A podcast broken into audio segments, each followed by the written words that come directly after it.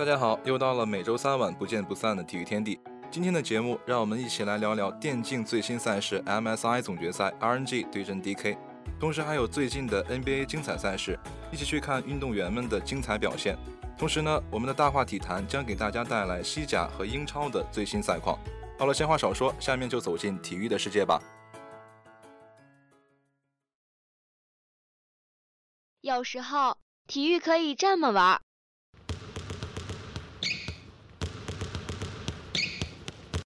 有时候体育可以这么玩。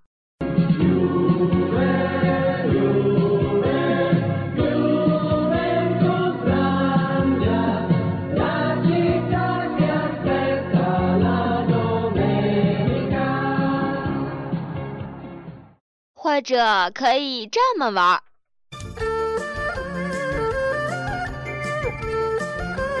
哎，停停停停停停！好像有什么奇怪的东西混进去了。哦，没事没事，只要有亮点，随便你怎么玩。接下来就是体育秀秀哦！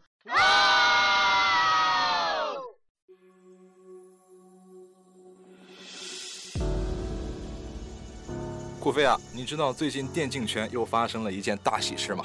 这谁不知道啊？不就是你喜欢的 RNG 拿下了季中邀请赛的冠军了吗？你刚才还不和大家吹来着？哎，冠军是真的，后半句我不能认同哦。这哪是吹啊，那是真的强。RNG 在决赛中击败的可是去年的世界冠军队伍 DK 呢。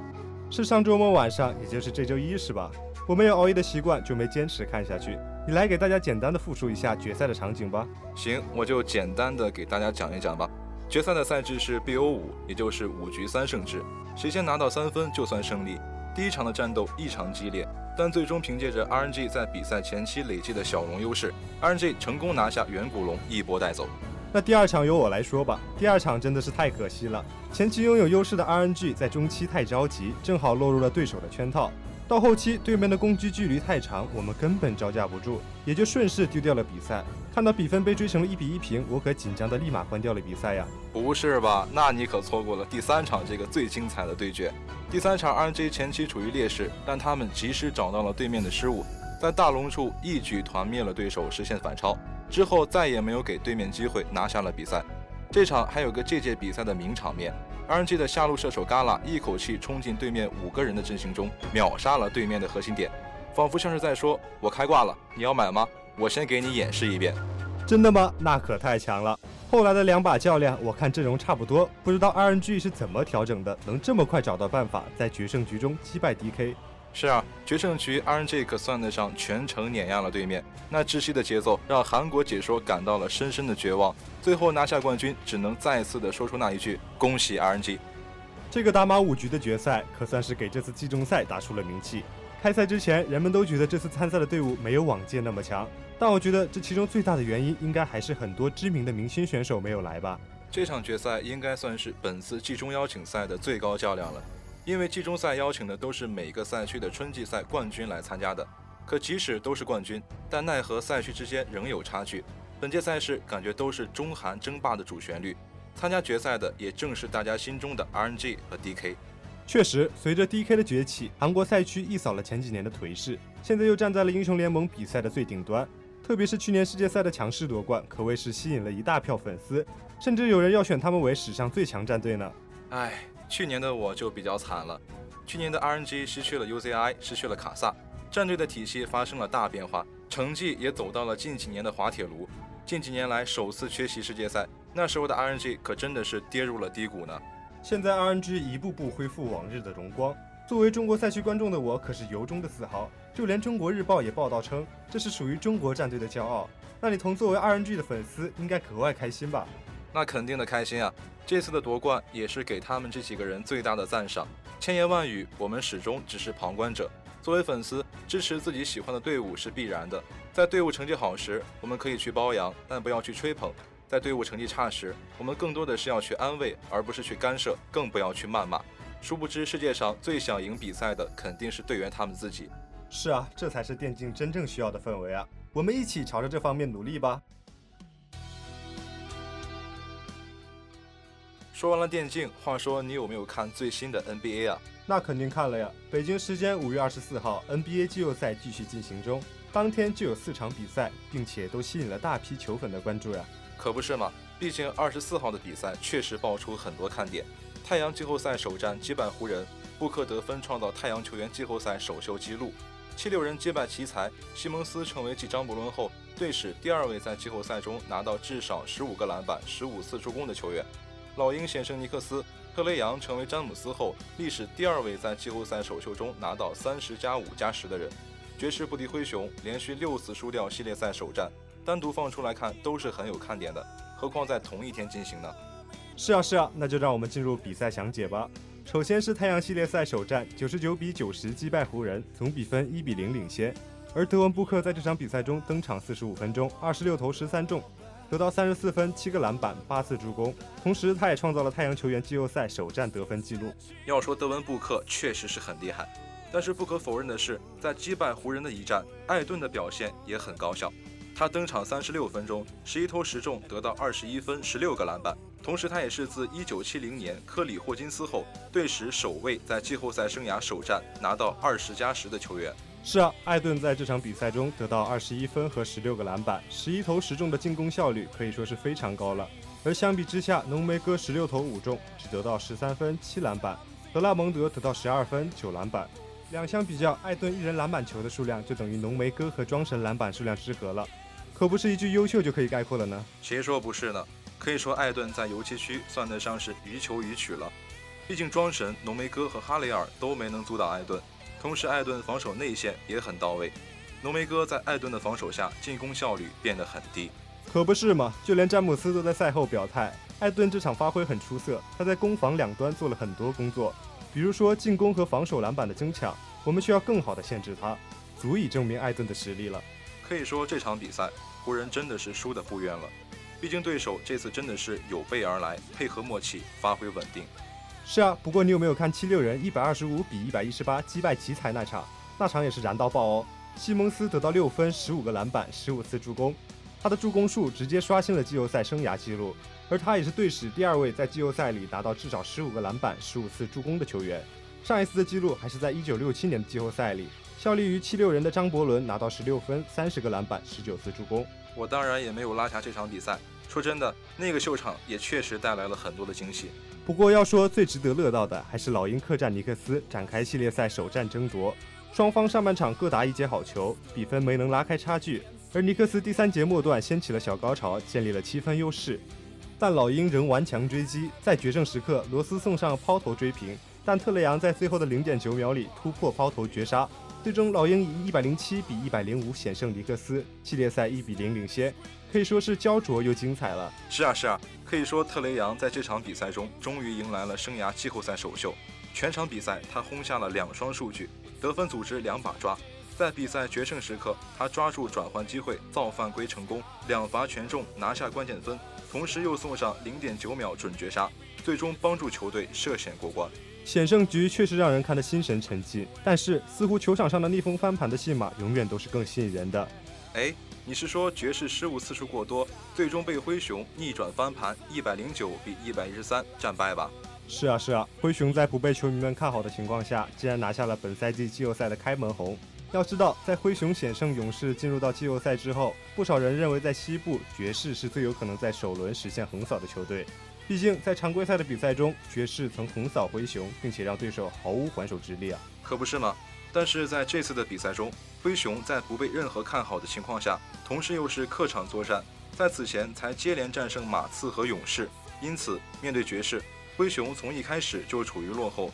在第一节的比赛中，灰熊只得到十七分，但是他们很快在第二节还以颜色，在第二节，灰熊轰下三十二分，并且只让对手得到十九分。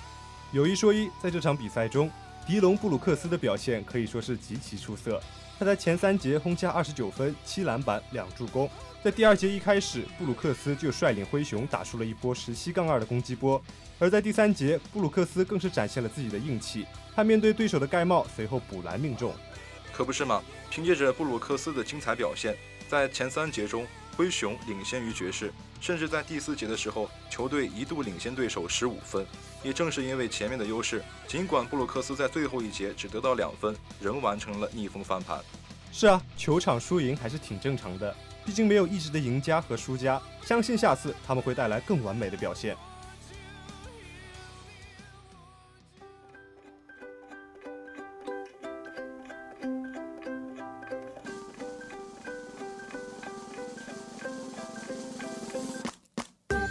数不清的情节，道不尽的趣事，讲不完的规则，评不完的赛事。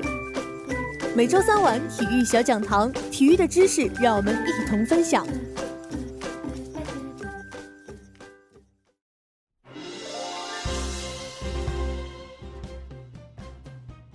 今天的小讲堂为大家介绍的是英式橄榄球的基本规则：传球时不得向前传，只能回传或者横传。攻方队员超越持球队员接球时判越位，由对方队员在越位地点罚任意球。常用的传球方法是双手拉低传球。持球队员受到对方冲撞或者拦抱不能前进时，球必须立即撒手，不得再向同队队员传球。已被持球队员撒手的球，双方队员都可争抢。比赛中不得冲撞或者阻挡不持球队员。对持球队员可以采用抓、抱、摔等方式阻碍其前进。并可进行合法冲撞，但只许以肩撞肩，不得冲撞胸膛、前后背。踢人、打人和绊人为重要犯规。犯规后，由对方球员在犯规地点罚任意球；次要犯规则在犯规地点进行对阵争球。球出界时，由对方球员在球出界地点抛球入场。双方前锋队员在距离边线五到十五码之间。面对边线各排成一纵队，两队相距两英尺。当抛球队员抛球到他们头上时，双方球员跳起争球。争球时可将球接住，也可将球拍击给本队队员。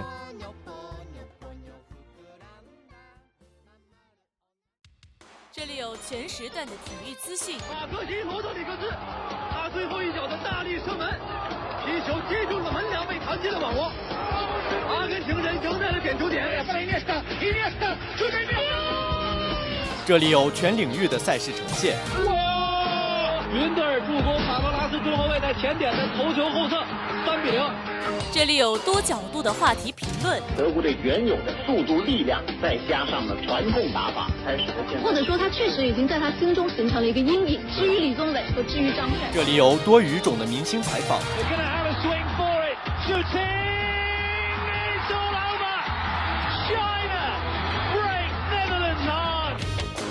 快速、全面、准确，汇聚最流行的全球体育元素，权威、深入、客观，分享最及时的热点话题评论。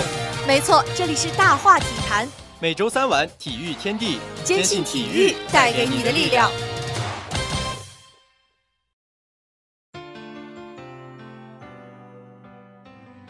北京时间五月二十三号凌晨，西甲联赛最后一轮落下帷幕，马竞二比一战胜巴拉多利德。以两分力压皇马，取得2020到2021西甲联赛冠军。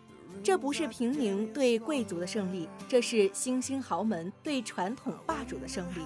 这还是被轻慢者对傲慢者的胜利，也是意志力对残酷现实的胜利。依靠苏亚雷斯连续两轮的绝杀球，西蒙尼的马竞赢得第十一座西甲冠军奖杯，也终结了皇马、巴萨对西甲奖杯长达六年的垄断。事实上，最近十六年的西甲也只有西蒙尼的马竞两度冲破西超两大豪门的霸权。对于马竞而言，这个新冠疫情环境下的冠军，尤其是具有特殊意义。球员们忍受了长达一年的防疫特殊备战环境，包括一月底导致六名球员中招的队内聚集感染，以及主力右后卫特里皮尔匪夷所思被禁赛十周。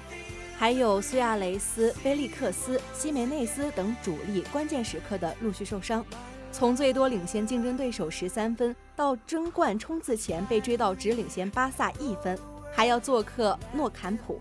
但红白军团顽强地通过了关键考验，依靠苏亚雷斯的二十一个进球，奥布拉克的十八次零封，众望所归，有惊无险，成为西甲新的冠军。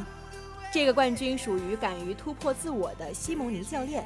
新赛季变阵三五二，打出了他执教马竞以来罕见的攻势足球。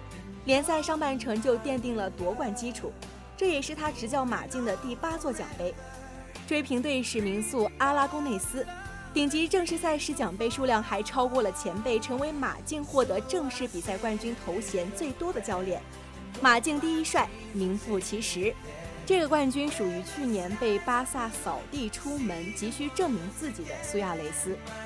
曾经威震欧洲的 MSN 组合之一，因年老高薪被巴萨管理层无情抛弃，甚至逼迫马竞变相支付转会费和浮动条款。榨取免费转会的苏亚雷斯最后一点剩余价值，被轻视与羞辱的苏亚雷斯用二十一个进球带来的二十一个积分，痛快淋漓地回击了抛弃他的巴萨管理层。苏亚雷斯还是那个能让整个西甲颤抖的超级射手。本赛季他的进球数是巴萨的三名前锋格列兹曼、登贝莱和布雷斯维特之和。他们的转会费几乎是苏亚雷斯的四倍，年薪是苏亚雷斯在马竞的五倍，但赢家还是苏亚雷斯。这个冠军也属于第五次拿到西甲最佳门将大奖的奥布拉克。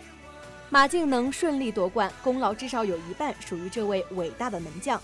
整个赛季他的扑救数超过一百次，成功率高达百分之八十二，三十八轮仅失二十五球，十八次零封对手，还扑出过两个点球。确保马竞对阿拉维斯全取三分，事后看来是决定冠军归属的三分。如果没有奥布拉克的高阶低挡，马竞将至少损失十五个积分，恐怕早早就宣告退出争冠行列。这个冠军还属于西蒙尼统辖的整个团队，以及苦苦等待了七年的马竞球迷。第二个打破双雄垄断的西甲冠军，是西蒙尼执教马竞十周年之前最好的礼物。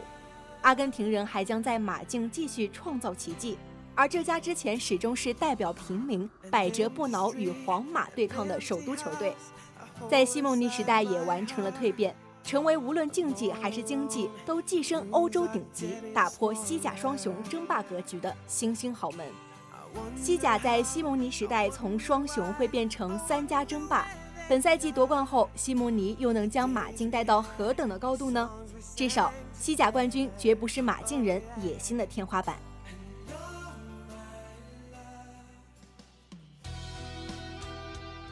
北京时间五月二十三号，英超收官战，曼城坐镇伊蒂哈德迎战埃弗顿。赛前，太妃堂全员列队，为英超冠军鼓掌致敬，将为曼城在联赛最后一次出场的阿圭罗压轴从球员通道走出。接受队员和全场球迷顶礼膜拜，而后再和瓜迪奥拉相互致意，坐回替补席观战。赛前，曼城主帅出席新闻发布会时，曾表示自己无意在联赛最后一轮冒险让队内几名核心球员登场。但当球队首发名单列出，人们发现西班牙人对外界释放了烟雾弹。除了上一轮比赛出现一些伤情的金多安被留在了替补名单待命，球队大量主力依然继续首发。埃弗顿不似提前保级成功，各自都无欲无求的纽卡斯尔或者布莱顿安切洛蒂的球队还在尝试为欧战资格努力，他们依然会全力以赴。对于队史首次欧冠决赛近在咫尺的蓝月亮来说，埃弗顿是个理想的演练对象。让球队主力上场保持状态，是对瓜迪奥拉近前主力的合理解释。比赛开始后，英超冠军在场上踢得并不拘谨。丝毫没有为了欧冠决战留力的意思。前期热身试探之后，球队开始在进攻中提速，向埃弗顿右路防区发难。无论是福登还是站在另一端的德布劳内，在配合传切时都有意识地往埃弗顿右侧靠拢，这让负责太妃堂右路防守的霍尔盖特以及中卫基恩踢得极其难受。埃弗顿整体对曼城的变速也不适应，球队在上半场十分钟之后连丢两球。都是被主队迅速的配合，瞬间撕开防线。德布劳内可以在内部空档自入瞄准球门远射，热苏斯随后又在埃弗顿禁区翻江倒海，都是看准了埃弗顿右路防守不利，尽情发挥。短时间内两个进球背后是埃弗顿完全被打花的右路。比赛开始半个小时之后，曼城开始转变思路，以控场为主，也带着一些演练防守的意图。埃弗顿开始获得机会。里沙利松还从英超新科 MVP 鲁本迪斯科脚下挣得一粒点球。金手套得主埃德森则力保球门不失，让埃弗顿上下白激动一场。曼城控制了中场，让他们踢得颇为的轻松。半场回来之后，瓜迪奥拉的球队依然占据着场面主动，时而集体侵入到埃弗顿后场。在上半场，除去几位有进球助攻的球员，福登也是一位进攻中特别活跃的一人。第五十二分钟，他接双料队友斯特林助攻，惬意的抹开防守，低射破门。曼城彻底锁定了胜局。此时比赛的看点只剩下阿圭罗何时登场，完成英超谢幕表演。主角在第六十四分钟登场。比起之前承诺让阿圭罗打满整个下半场，瓜迪奥拉稍微有些食言。但半个小时时间足以让曼城队史第一射手闪耀出最后的光芒。阿圭罗登场之后，曼城其他球员开始齐心协力为其做球，想要让他用进球来为自己十年英超征途收尾。阿根廷前锋很快如愿以偿，曼城上下同心戮力，想要给他一个圆满的谢幕。而眼看争夺前七名无望的埃弗顿也战意全消，变得全无斗志。埃弗顿防线死役被曼城碾得七零八落，到了下半场，甚至连基本的盯防解围都已经没有心气去做。阿圭罗替补登场八分钟之后便打进一球，他在禁区内利用娴熟的晃动节奏骗开防守，低射得手。这次机会则来自费尔南迪尼奥直接在禁区前拦截成功，随后皮球直接落到曼城十号脚下，这个进球也算是太妃糖给他送上的告别礼。比赛剩余的时间，曼城仍然在想办法给阿圭罗助攻，还是多年同事费尔南迪尼奥同他更有默契，右路四十五度传中直接找到曼城前锋头顶，阿圭罗干净利落的用一个头球完成梅开二度。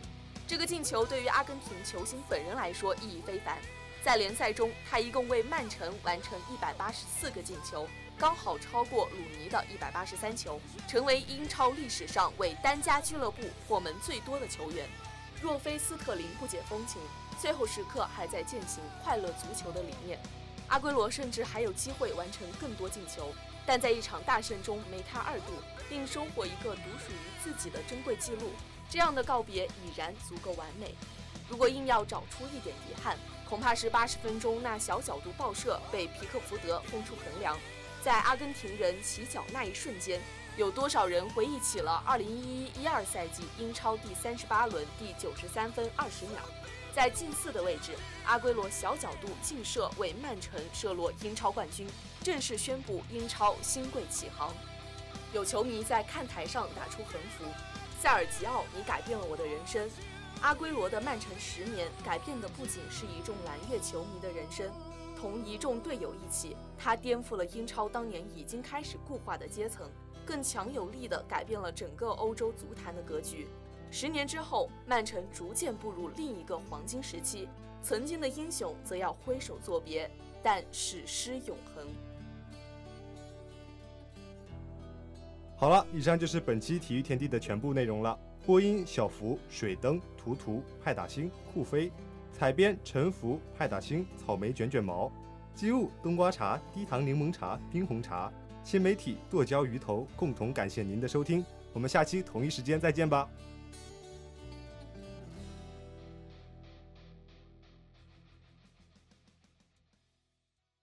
接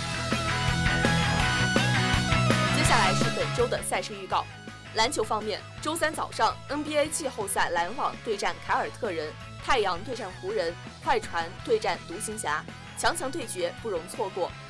足球方面，明天凌晨三点，欧联杯决赛，比利亚雷亚尔对战曼联；周日凌晨三点，欧冠决赛，曼城对战切尔西；晚上七点半，世预赛中国男足对阵关岛。让我们一起期待本周的精彩比赛。